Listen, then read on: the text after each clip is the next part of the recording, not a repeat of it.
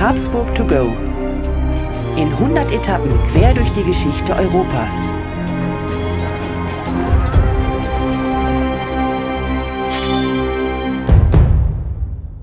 Hallo und herzlich willkommen bei Habsburg to go, der etwas andere geschichtliche Reisebericht. Wir reisen auf den Spuren der Habsburger und wir, das sind Markus Knapp und mein Name ist Thomas Krug. Hallo Thomas, guten Morgen. Markus, guten Morgen und ja, ich freue mich auf eine weitere Reise mit den Habsburgern. Richtig, ja. Und äh, heute geht es etwas weiter wieder weg. Wir befinden uns streng genommen außerhalb von Europa, aber der Ort, den wir heute vorstellen, ist europäisches Staatsgebiet. Ich bin mir sicher, jeder, der die Folge jetzt hört, hat den Namen dieses Ortes schon mal gehört. Vielleicht waren auch viele schon da, ich persönlich noch nicht. Es geht auf Madeira, Thomas.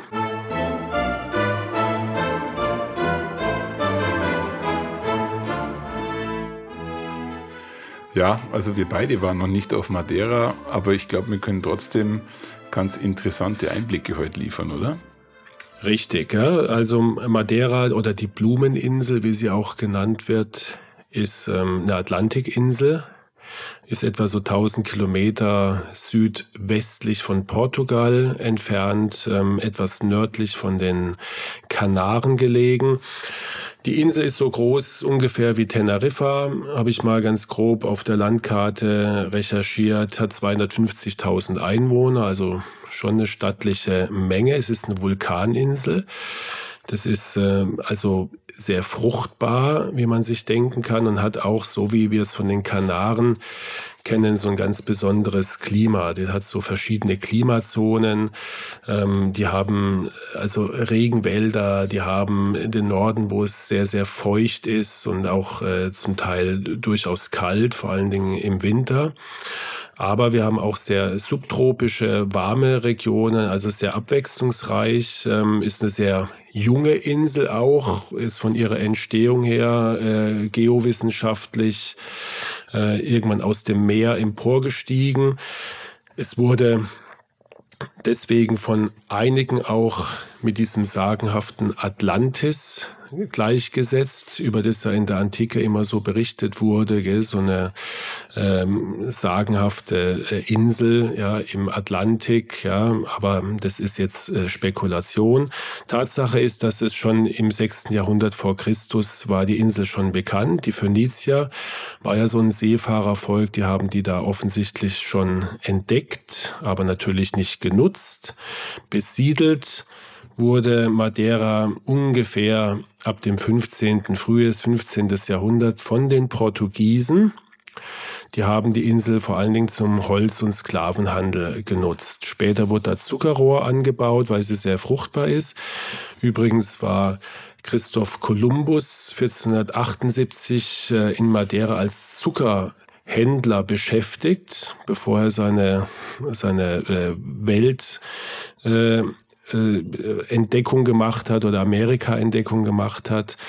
Und es wurde, war dann später auch ähm, Ort von ganz vielen berühmten Persönlichkeiten.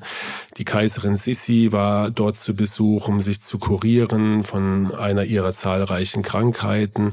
Und was ich auch relativ interessant fand, dass die Südpol-Expeditionisten, sowohl der Norweger Amundsen als auch der Engländer Robert Scott, auf dem Weg zum Südpol 1910 dort nochmal Station gemacht haben, nochmal aufgetankt haben, ihr Schiff beladen haben und dann ging es runter Richtung Südpol und ähm, ist ja jetzt eine Neben-, eine Randbemerkung. Einer, nämlich Scott, kam ja davon nie zurück, wie du weißt. Ja, ja ja, also du hast wirklich eine sehr interessante Insel rausgesucht, die Perle des Atlantik, sagt man auch dazu. Ja. Und ich weiß nicht, ob du es gewusst hast, die Lorbeerwälder, die ähm, sich dort wiederfinden können, mittlerweile wirklich zum UNESCO Weltnaturerbe. Also ich glaube, wenn wir die Folge durch haben, dann gibt es zwei, die fliegen nach Madeira und gucken sich nicht nur die Habsburger Berührungspunkte an, sondern ich glaube, die Insel ist tatsächlich eine Reise wert.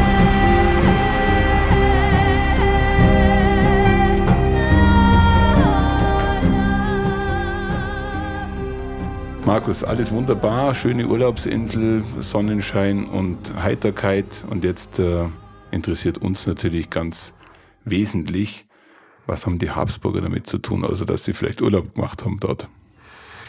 Ja, Thomas, es geht schon wieder tragisch zu, um die Frage zu beantworten. Es scheint ja irgendwie in dem Podcast meine Spezialität zu sein, dass ich immer über die tragischen Figuren berichte. Irgendwie zieht es mich zu denen hin, warum auch immer. Ähm, es gibt eine sehr tragische Figur, die auf Madeira gestorben ist, nämlich äh, am 1.4.22. Und es war der Kaiser Karl I., der letzte Habsburger, wie man auch sagt, der letzte Kaiser der Donaumonarchie, der letzte Kaiser von Österreich-Ungarn. Der lebte auf Madeira ab November 1921 mit seiner Familie und äh, er lebte in einer Villa, die sich Quinta, ich hoffe, ich spreche es richtig aus. Ich mhm. denke, es wird mit QU geschrieben, also oder Quinta, Quinta de Monte. Ja, so hieß die Villa, die ihm zugedacht war. Und dort ist er gestorben und ähm, mit diesem Ort verbinden wir heute in dieser Folge ja die, die letzten Monate des Habsburger Reiches und ich habe mir gedacht, dass wir das zum Anlass nehmen als Aufhänger, um mal über die letzten Tage der Donaumonarchie und die Tage danach berichten. Wie immer eine sehr gute Idee und äh, gibt wahrscheinlich wiederum auch Einblicke, die nicht jeder gleich auf dem Schirm hat. Aber lass uns einfach mal ein bisschen Input aufsaugen zum Thema von unserem heutigen Protagonisten. Lassen wir die Damen ans Werk. Karl wurde am 17. August 1887 auf Schloss Persenbeug in Niederösterreich geboren. Seine Eltern Erzherzog Otto und Maria Josepha von Sachsen konnten unterschiedlicher nicht sein. Während der Vater mit einem skandalträchtigen Lebenswandel für Schlagzeilen sorgte, war die Mutter sehr fromm und zurückgezogen. Sie sorgte unter anderem für eine solide Ausbildung des jungen Karl. Diese bildete auch die Grundlage für ein Studium an der Universität Prag. Später durchlief Karl die für männliche Mitglieder der Dynastie typische Militärkarriere. Karl war der Neffe von Erzherzog Franz Ferdinand, der bekanntlich beim Attentat von Sarajevo 1914 ums Leben kam. Da auch sein Vater, der Bruder Franz Ferdinands, früh verstarb und die Kinder von Franz Ferdinand wegen der nicht ebenbürtigen Ehe der Eltern von der Erbfolge ausgeschlossen waren, rückte Karl in der Thronfolge plötzlich auf den ersten Platz. Sein Großonkel, der Greise Franz Josef, interessierte sich nicht sonderlich für ihn. Allerdings sorgte er höchstpersönlich für die Auswahl einer geeigneten Ehefrau. Am 21.10.1911 heiratete Karl seine Zita von Bourbon-Parma. Aus der glücklichen Ehe sollten acht Kinder hervorgehen, unter anderem auch der Erstgeborene Otto von Habsburg. Nach dem Tod von Kaiser Franz Josef 1916 übernahm Karl mitten im Ersten Weltkrieg ein schweres Erbe. Die Donaumonarchie war sowohl außenpolitisch als auch innenpolitisch unter maximalem Druck. Karl war Realist und er wusste, dass eine drohende Niederlage im Weltkrieg eine ernsthafte Bedrohung für seine Dynastie bedeuten würde. Mit den Alliierten versuchte er daher einen Verständigungsfrieden auszuhandeln, scheiterte jedoch letztendlich. Als die Niederlage nicht mehr aufzuhalten war, wollte er die Monarchie in eine Föderation umwandeln, doch dafür war es mittlerweile zu spät. Wenige Tage nach dem Waffenstillstand 1918 musste er den Verzicht auf seinen Anteil an den Regierungsgeschäften erklären und zog sich mit seiner Familie nach Eckartsau zurück.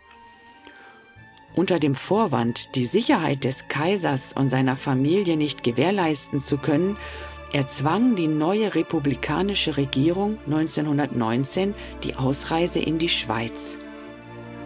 Von da aus versuchte er zweimal vergeblich, zumindest in Ungarn, den Thron zurückzugewinnen. Umsonst.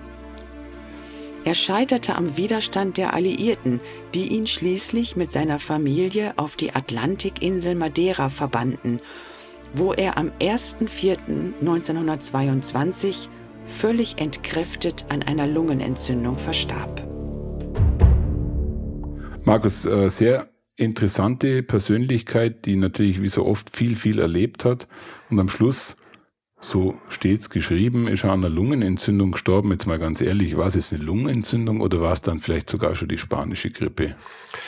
Ähm, es kann beides gewesen sein, Thomas, ja, weil die spanische Grippe, ähm, die grassierte damals natürlich in ganz Europa, wie du weißt. Gell? Das ja. war ja, war ja eine, eine Epidemie, ähm, die die Welt bis dahin vielleicht nur im Rahmen der Pest erlebt hatte. Und ich habe das mal gelesen, konnte es kaum glauben, dass an der spanischen Grippe dann tatsächlich noch mehr Menschen gestorben sind wie im gesamten Ersten Weltkrieg. Also das zeigt mal, was, was da ähm, wirklich los war. Und auch in, in unseren Covid-Zeiten, die wir jetzt ja gerade hinter uns haben, ähm, kann man sich in etwa ausmalen, was das damals in, in der Bevölkerung für Schrecken gesorgt hat. Ähm, es gibt paar Angaben, die sagen, es war die spanische Grippe. Es gibt ein paar Angaben, die sagen, er hat dort in diesem Haus unter sehr äh, schlechten Bedingungen gelebt. Kommen wir später noch dazu. Und dann kann sich natürlich auch, das weißt du, aus einer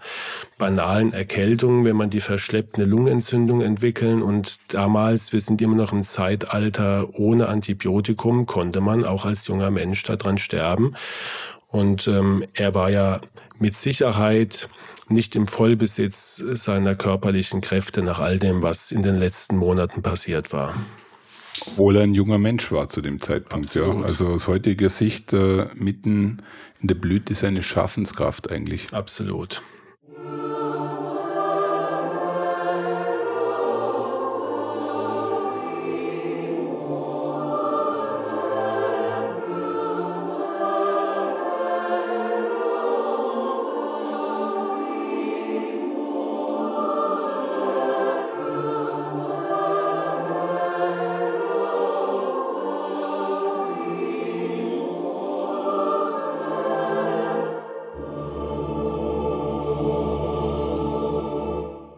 Jetzt würde mich natürlich äh, interessieren, wie kam es eigentlich dazu, dass er am Schluss auf Madeira endete? Ähm, du hast es vorher schon angedeutet, wir sind in der Zeit des Ersten Weltkriegs. Vielleicht kannst du uns da nochmal ein bisschen ja, mehr dazu geben, ja. um das ordentlich einordnen zu können. Ja, ich hole dazu gerne ein bisschen aus, Thomas, ähm, weil ich glaube, wir müssen die, die Person Karl jetzt mal ein bisschen einordnen in den geschichtlichen Kontext.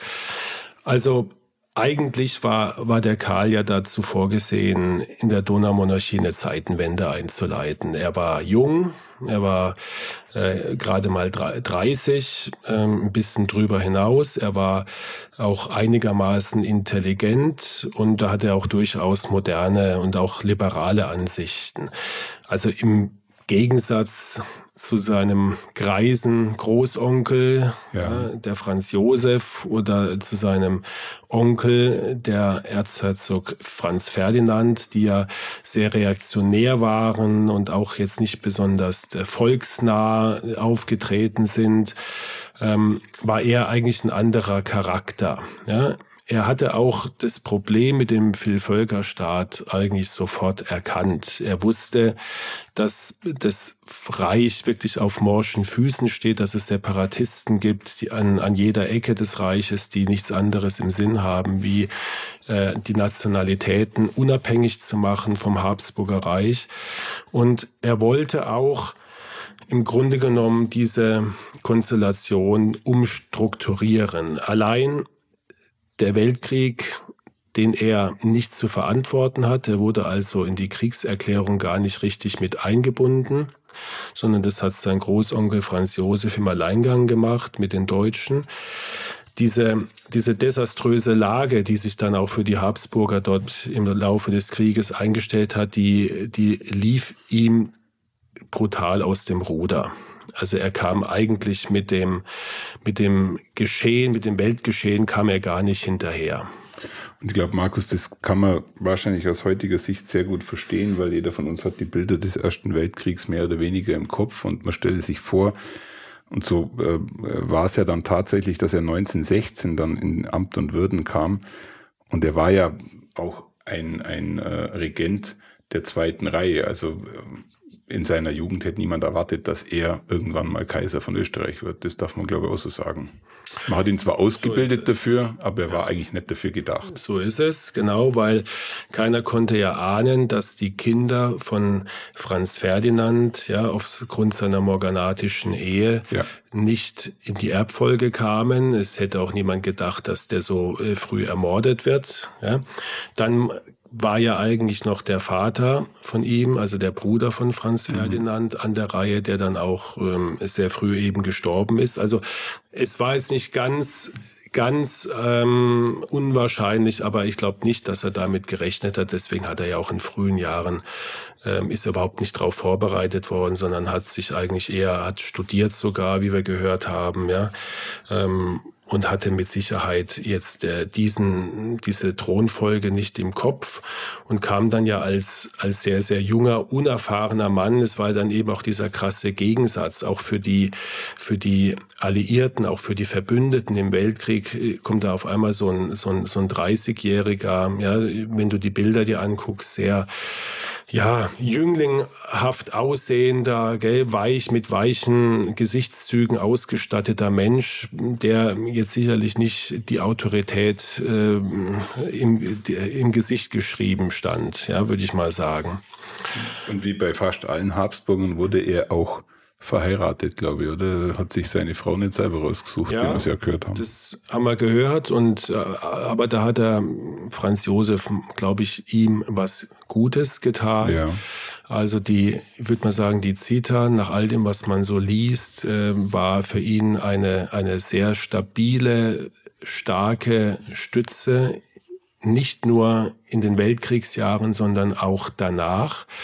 Es war eine sehr intelligente, ähm, und sehr starke Frau, die immer an seiner Seite stand, äh, von, von Anfang bis zum Ende. Und ähm, die auch ähm, ja, in späteren Jahren, kommen wir noch dazu, wirklich auch verehrt wurde, auch in Österreich noch verehrt wurde. Vielleicht kommen wir nochmal in die Weltkriegsjahre zurück, weil es ist wichtig zu wissen, dass der Karl ähm, Versuche unternommen hat und, auch wirklich ähm, ernst gemeinte Versuche, den Krieg vorzeitig zu beenden.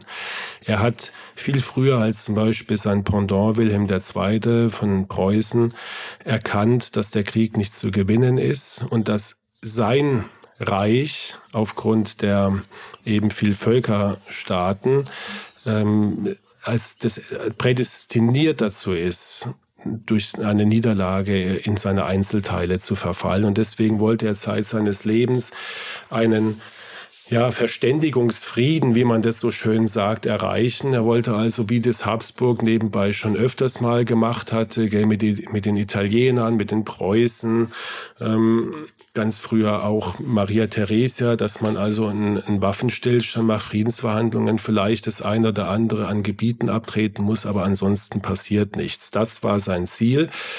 Dummerweise hat er das äh, und das ist vielleicht seine Unerfahrenheit eher dilettantisch gemacht und hat es vor allen Dingen ohne Absprache mit Deutschland gemacht. Ähm, er wurde dann auch von deutscher Seite als, als Verräter äh, ja, dargestellt. Er hatte das über die Brüder seiner Frau, also die Brüder von Sita, die mhm. hatten das vermittelt, hatten also Kontakt aufgenommen. Ja, das kam alles ans, ans Tageslicht. Das war ein Skandal. Letztendlich musste dann Karl nach Berlin reisen. Äh, der berühmte zweite Gang nach Canossa hat man es genannt und musste sich dort mehr oder weniger demütigend äh, beim Kaiser Wilhelm entschuldigen und hat seit dem Zeit eigentlich auch keinen Einfluss mehr auf die Kriegshandlungen gehabt, denn die Deutschen haben dann zunehmend auch den Oberbefehl auch über die österreichischen Regimenter übernommen.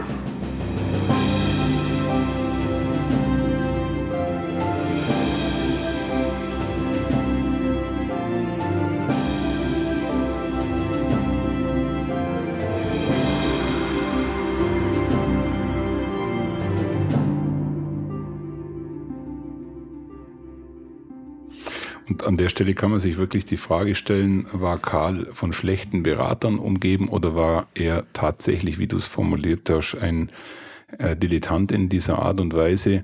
Das wird wahrscheinlich niemand am Schluss so richtig beantworten können, aber es hat ihm Beides. garantiert Erfahrung gefehlt und äh, der Zugang vielleicht zu den richtigen Menschen und dadurch auch vielleicht die ein oder andere Fehleinschätzung. Ja. Also er war mit Sicherheit überfordert.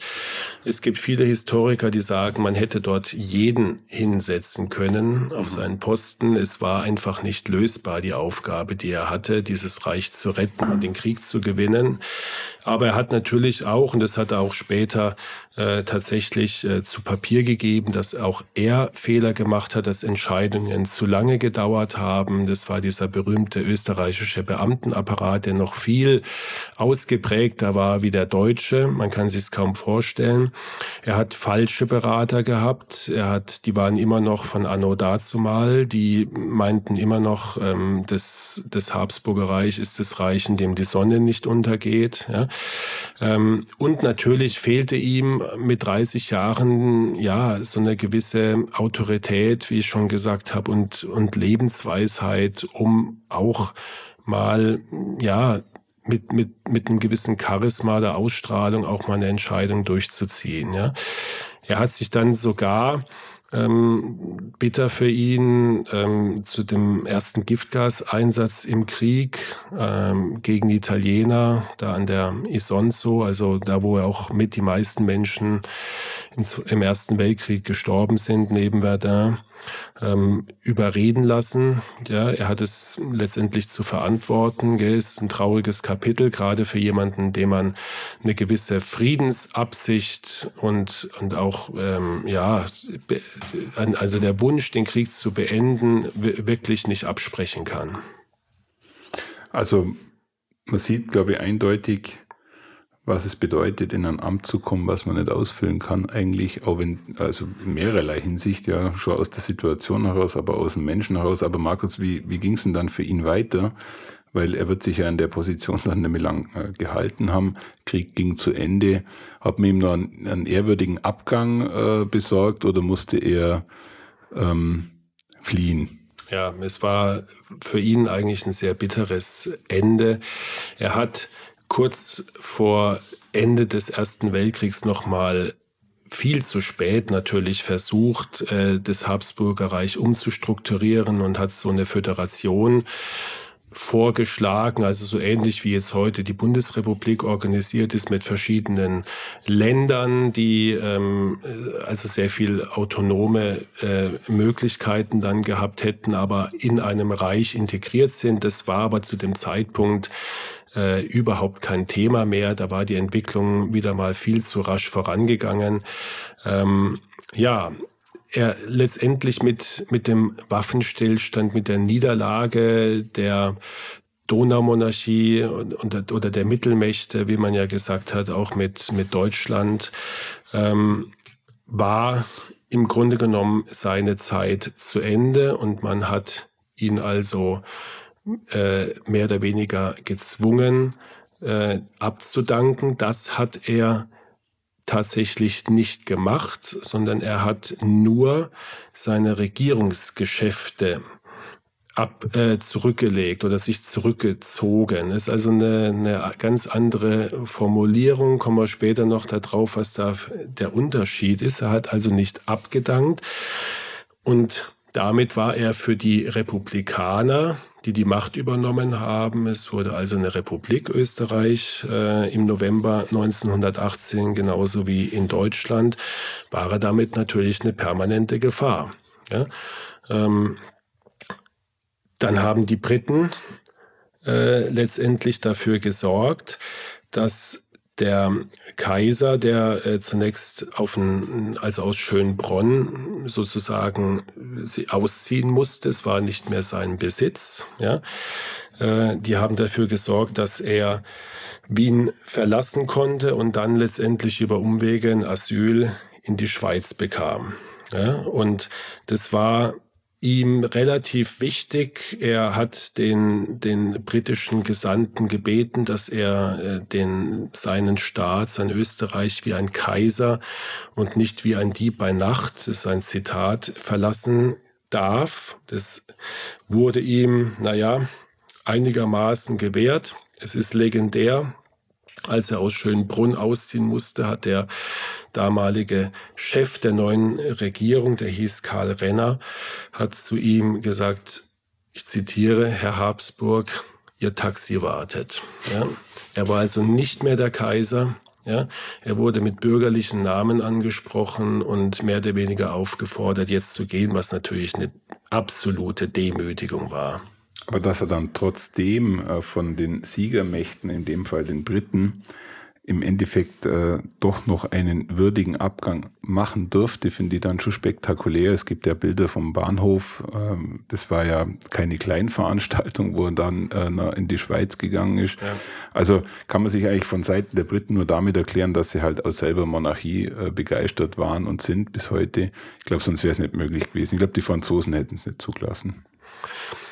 Kann gut sein, ja. Also ist eine Spekulation. Auf ja. alle Fälle hatte er dort tatsächlich ähm, ja das Mindeste erreicht, was was man da erreichen kann. Da waren übrigens, weil du das mit dem Bahnhof ansprichst, über 2000 treue Untertanen, die also da äh, am Bahnsteig von so einem Provinz Bahnhof. Es war also nicht der Wiener Zentralbahnhof oder, oder Westbahnhof, sondern es war irgendein in der Peripherie auf diesem Schloss Eckhartshof, wo mhm. ähm, ich weiß nicht mehr, wie der Bahnhof hieß. Und es war so eine Szene, kannst du, also könnte man einen Film draus drehen. Es ist November, es hat geschüttet, es war zugig kalt ähm, und der Kaiser äh, ist aus dem Zug heraus winken, hatte eine Feldmarschalluniform an. Mhm. Er war nicht in Zivil, auch das, das sind alles Symbole, ja, und hat also nichts anderes getan, wie permanent auf Wiedersehen zu rufen. Ja, und so war das für ihn auch gemeint. Er hatte also nicht vor, äh, nicht zurückzukommen und kaum war er äh, im Zug, ähm, hat er dann auf der äh, Station in Feldkirch, hat er dann seine Verzichtserklärung widerrufen, noch auf österreichischem Staatsgebiet und gegen seine Absetzung protestiert. Ja? Ähm, und da wurde er in der Tat nochmal vehement unterstützt von, von seiner Frau, die ihn da wirklich äh, ja, die Stange gehalten hat und gibt ein berühmtes Zitat von ihr. Das hören wir uns jetzt gerade mal an, Thomas. Niemals. Ein Herrscher kann seine Herrscherrechte verlieren. Das ist dann Gewalt, die eine Anerkennung ausschließt. Abdanken nie. Lieber falle ich hier an Ort und Stelle mit dir, dann wird eben Otto kommen. Und selbst wenn wir alle fallen sollten, noch gibt es andere Habsburger. So, jetzt sind Sie äh, wie so viele schon in dieser Welt in der Schweiz gelandet. Das finde ich immer wieder faszinierend, was die Schweiz für einen Status hat, für ja. ein, äh, was, was da alles schon an Flüchtlingen aufgefangen wurden. Aber ich kann mir vorstellen, dass der Karl in der Schweiz jetzt äh, nicht wie ein Flüchtling gelebt hat, sondern der wird schon ein bisschen noch standesgemäß unterwegs gewesen sein, oder? Ähm, halb, halb, Thomas. Ja. Zunächst mal musst du dir vorstellen, da, da kommt jetzt äh, ein Kaiser. Die Schweiz hat ja mit, mit Monarchen jetzt primär mal gar nichts äh, am Hut als Räterepublik. Ähm, die haben das auch jetzt nicht so, so furchtbar gern gesehen, dass kaum dass er in der Schweiz war, mehr oder weniger gesagt hat, ich bin hier Kaiser und ich möchte auch Kaiser bleiben und ich möchte mir auch meine Monarchie wieder zurückholen. Also das wurde nicht, nicht so gern gesehen. Und es hat auch äh, organisierte Anfeindungen gegen ihn gegeben. Es gab mhm. also nicht, nicht wenig und selten Situationen, wo sein, sein Haus dort wo er untergebracht war. Es waren verschiedene Stationen. Zunächst, ähm, glaube ich, in ähm, Aargau und dann später äh, am Genfer See unter mhm. anderem.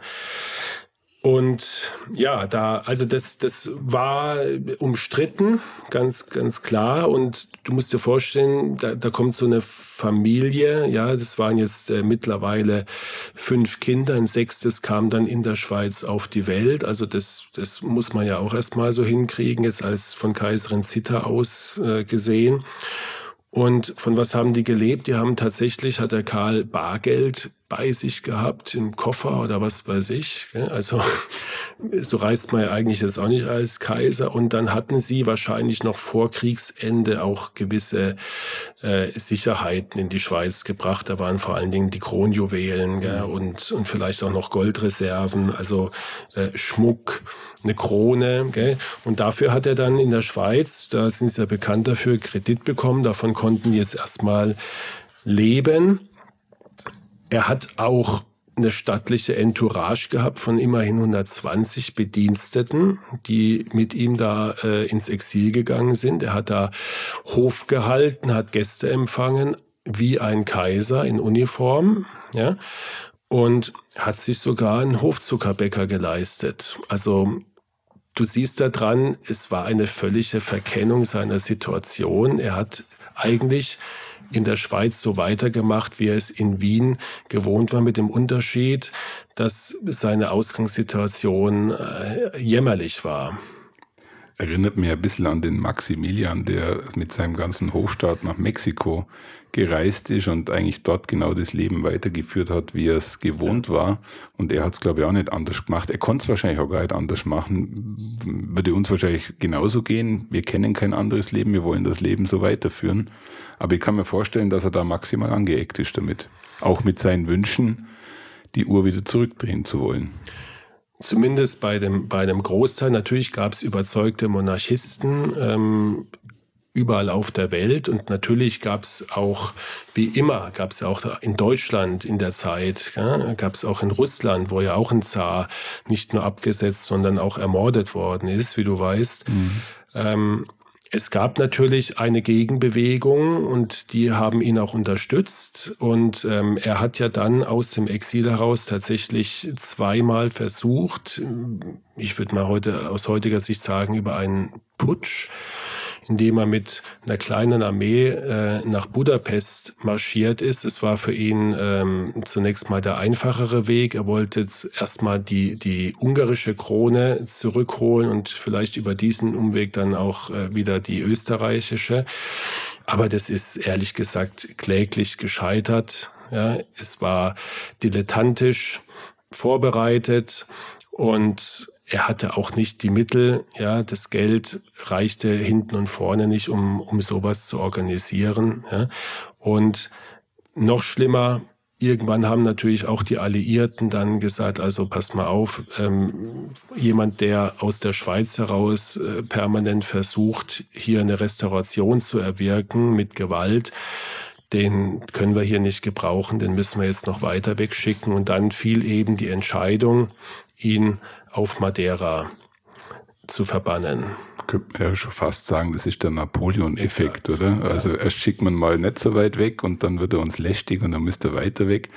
Ähm, und dann ging es auf nach Madeira, was jetzt nicht der schlechteste Ort ist zumindest. Ja. ja.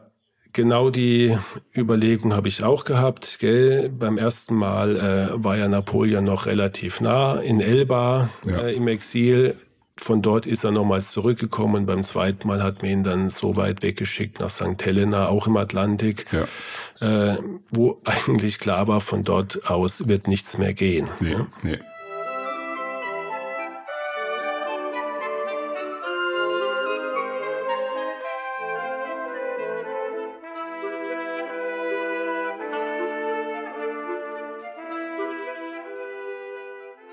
Und jetzt sind wir auf Madeira angelangt und vielleicht ähm, lass uns ein bisschen in diesen Ort jetzt einsteigen und vor allem auch in sein, in sein Leben, was er ja da sehr kurzweilig nur leben konnte, ja. Ja, kurzweilig, vor allen Dingen halt auf seine Lebensspanne bezogen. Ich glaube, das, das äh, Leben als solches war für ihn dann eher langweilig. Zumindest äh, war er ja dann völlig isoliert und hatte auch eben dann keine äh, Pseudostaatsgeschäfte mehr zu führen, sondern er war jetzt wirklich äh, als Privatier. einfacher Privatier oder Bürger dort. Er hat auch dann auf Madeira keine Uniform oder Militärkleidung mehr getragen. Er hat dann wirklich nur noch zivil getragen. Und am Anfang hat man ihn in ein Hotel einquartiert. Das hieß das Rates Palace. Äh, bitter für ihn, dass er nach ein paar Wochen die Rechnung nicht mehr bezahlen konnte. Mhm. Also so weit war es jetzt mittlerweile schon gekommen. Er wurde dann also aufgefordert, das Hotel zu verlassen und hat dann über, über äh, Adlige und es gab auch da ein paar Ex-Habsburger auf der Insel, gell, von, von ganz früheren Zeiten. Es gab auch einen, einen Portugies, portugiesischen Ex-König, der dort ähm, äh, Güter hatte. Und ähm, über diese Kreise hat man ihm dann einen Ort zum Leben angeboten, äh, oberhalb von der Hauptstadt Funchal in dem Ort Monte. Und daher kommt auch der Name Quinta do Monte. Quinta ist ähm, die Bezeichnung portugiesisch für einen Weinberg. Ja. Das war dann tatsächlich seine letzte Station, hoch über dem Meer gelegen, wunderschön. Ähm, ich habe es wie gesagt, noch nicht gesehen. Ich werde es sehen eines Tages in prachtvollen Eichenwäldern, Platanenwäldern, äh, parkähnlich ist also diese Villa im 19. Jahrhundert erbaut ja, und hatte schon zahlreiche Besitzer erlebt. Also da waren mindestens schon äh, 10, 20 unterschiedliche Besitzer an dieser Villa. Und die hat man dann Karl in mehr oder weniger heruntergekommenem Zustand angeboten und dort lebte er mit seinen sieben Kindern und einem deutlich abgespeckten kleinen Hofstaat von Anfang 22 bis zu seinem Lebensende im April, also gerade mal drei, vier Monate. Ja. Markus, du hast uns da ein Bild mitgebracht von dieser Villa und äh, mit der Erläuterung, dass sie im Endeffekt mehr oder weniger heruntergekommen war, das kann man tatsächlich bestätigen. So von außen sieht das eigentlich ganz nett aus, aber ich glaube sogar auf den Bildern zu erkennen, als alter Bauprofi, das Ding muss ziemlich zugig gewesen sein. Ja. Das war äh, feucht. Und äh, wir haben ganz am Anfang über die verschiedenen Klimazonen gesprochen, ja, die es ja. auf der Insel. Und äh, gerade dort äh, in diesem Gebiet das war bekannt, gerade die Winter für diese feuchte, zugige Kälte, die dort herrscht. Und Karl hat von Anfang an äh, beklagt, äh, dass er äh, in seinem Leben noch nie so gefroren hätte wie auf Portugals Insel Madeira, gell, was man mhm. sich jetzt auch eigentlich so nicht vorstellen kann, weil wir fahren ja heutzutage gerade dorthin, um dem Winter zu entfliehen. Aber äh, er hat sich wahrscheinlich dort erkältet. Ja, das ist so jetzt meine Theorie. Vielleicht hat er, wie gesagt, auch die, das Virus der spanischen Grippe irgendwo aufgeschnappt, was, äh, was damals ähm, keine Seltenheit war.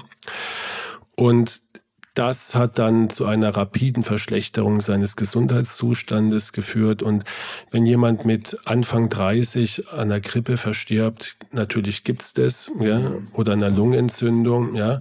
Aber ich bin mir sicher, das äh, sage ich jetzt als Mediziner, dass dieser Mann psychisch und physisch ähm, in einem so desolaten Zustand war, dass es nicht viel gebraucht hat, um ihn wirklich so dahin zu raffen. Ich glaube, heute würde man von Burnout sprechen, in ja. höchsten Grade wahrscheinlich schon mit dem Übergang zur mittelschweren ja. Depression. Ja.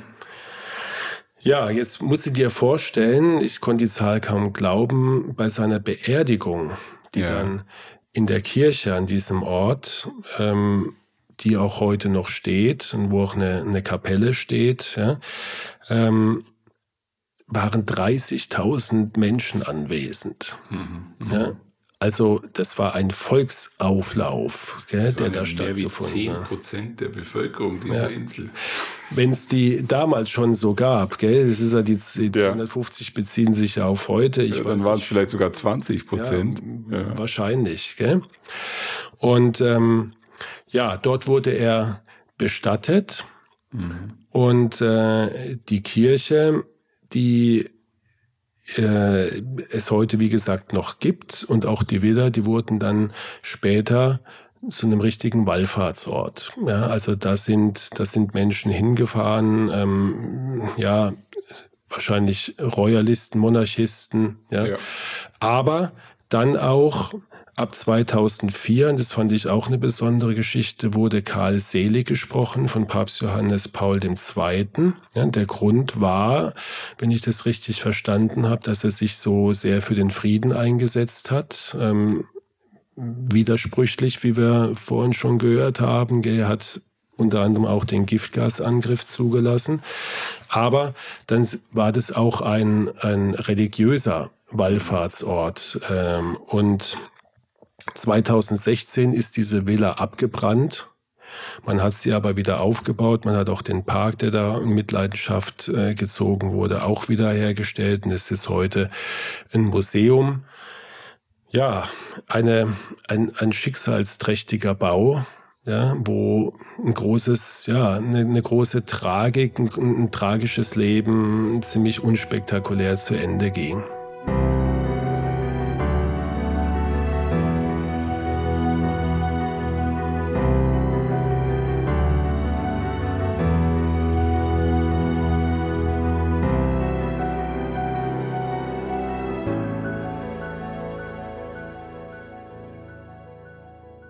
Aber wie so oft, wenn wir diese Geschichten so miteinander besprechen, verspürt man eindeutig eine Lust, also nicht nur Urlaub zu machen auf Madeira, weil es eine schöne Insel ist, sondern man will eigentlich diesen Ort irgendwo erleben und äh, da auf der Terrasse stehen und dann vielleicht auch ein bisschen das Gefühl aufnehmen, was eigentlich diesem Menschen durch den Kopf gegangen ist. Also spannend ist es, wie so oft, sehr und äh, motiviert, ins Reisebüro zu gehen.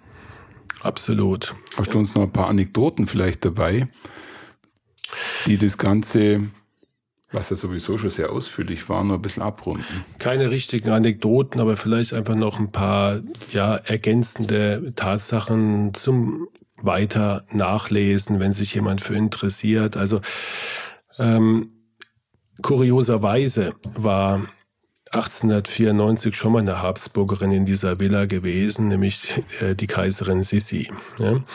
Also äh, sie hat danach auch nicht mehr viel Zeit gehabt, hat äh, ihr Leben auch auf tragische Art und Weise verloren, wie wir schon in unserer Folge gehört haben. Dann äh, kam 1968, auch das fand ich bemerkenswert, kam die Zita mit zwei ihrer Kinder, nämlich dem Erstgeborenen und äh, ehemaliger Thronfolger, sage ich gleich noch was dazu, Otto, und der Adelheid zu einem Erinnerungsbesuch. Ähm, das war sehr bewegend für, für alle Beteiligten.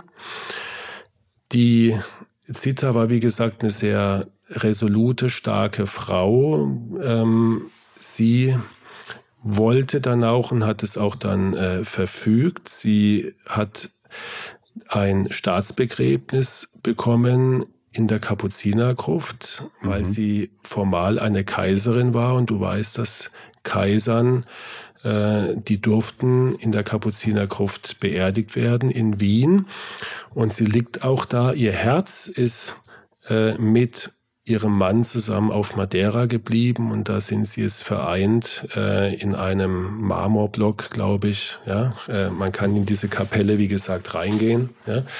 Finde ich irgendwie, ja, weiß nicht, wie du siehst, irgendwie eine, eine, eine, tolle Geste, die so ein bisschen Gänsehaut macht. Ja, es gibt so ein bisschen die Menschlichkeit wieder zurück bei aller Härte, äh, was diese Zeit mit sich gebracht hat und was er auch erleben ja. musste, sicherlich. Die und, ähm, Zita hat dann nach dem Tod von Karl noch ihr letztes Kind auf die Welt gebracht. Also das achte Kind hat, hat den Vater nie gesehen. Ja. Ähm, sie hat dann ihre Kinder sehr, sehr gut erzogen, hat sie alle gut untergebracht. Sie war dann äh, zum Teil in England, sie war in Belgien, sie hat dann in adligen Kreisen Unterschlupf, wie man sagen würde, gefunden. Sie hat aber dann die, die letzten Jahre in Österreich relativ bescheiden in einer Zwei-Zimmer-Wohnung gelebt mhm. und ist dann fast 100-jährig gestorben. Ja, und ich weiß nicht, ob du noch diese Bilder im Kopf hast von ihrem Staatsbegräbnis. Wenn nicht, guck dir das mal an auf YouTube. Das ist äh, wirklich äh, absolut beeindruckend. Da waren so viele äh, Menschen auf der Straße wie bei dem Tod der Queen Elizabeth vor einem halben oder äh, dreiviertel Jahr.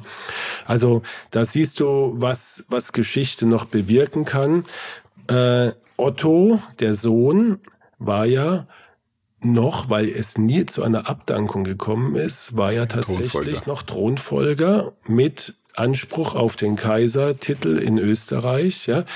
Ähm, ich meine, 1961 hat er offiziell darauf verzichtet und dann durfte er und erst dann durfte er wieder nach Österreich einreisen, was ihm vorher verboten war. Er hatte dann, darüber werden wir sicher nochmal eine Folge machen, auch eine, eine tolle Karriere gemacht als äh, Politiker und ein sehr, sehr beeindruckender Mensch, finde ich, der Otto von Habsburg. Ja.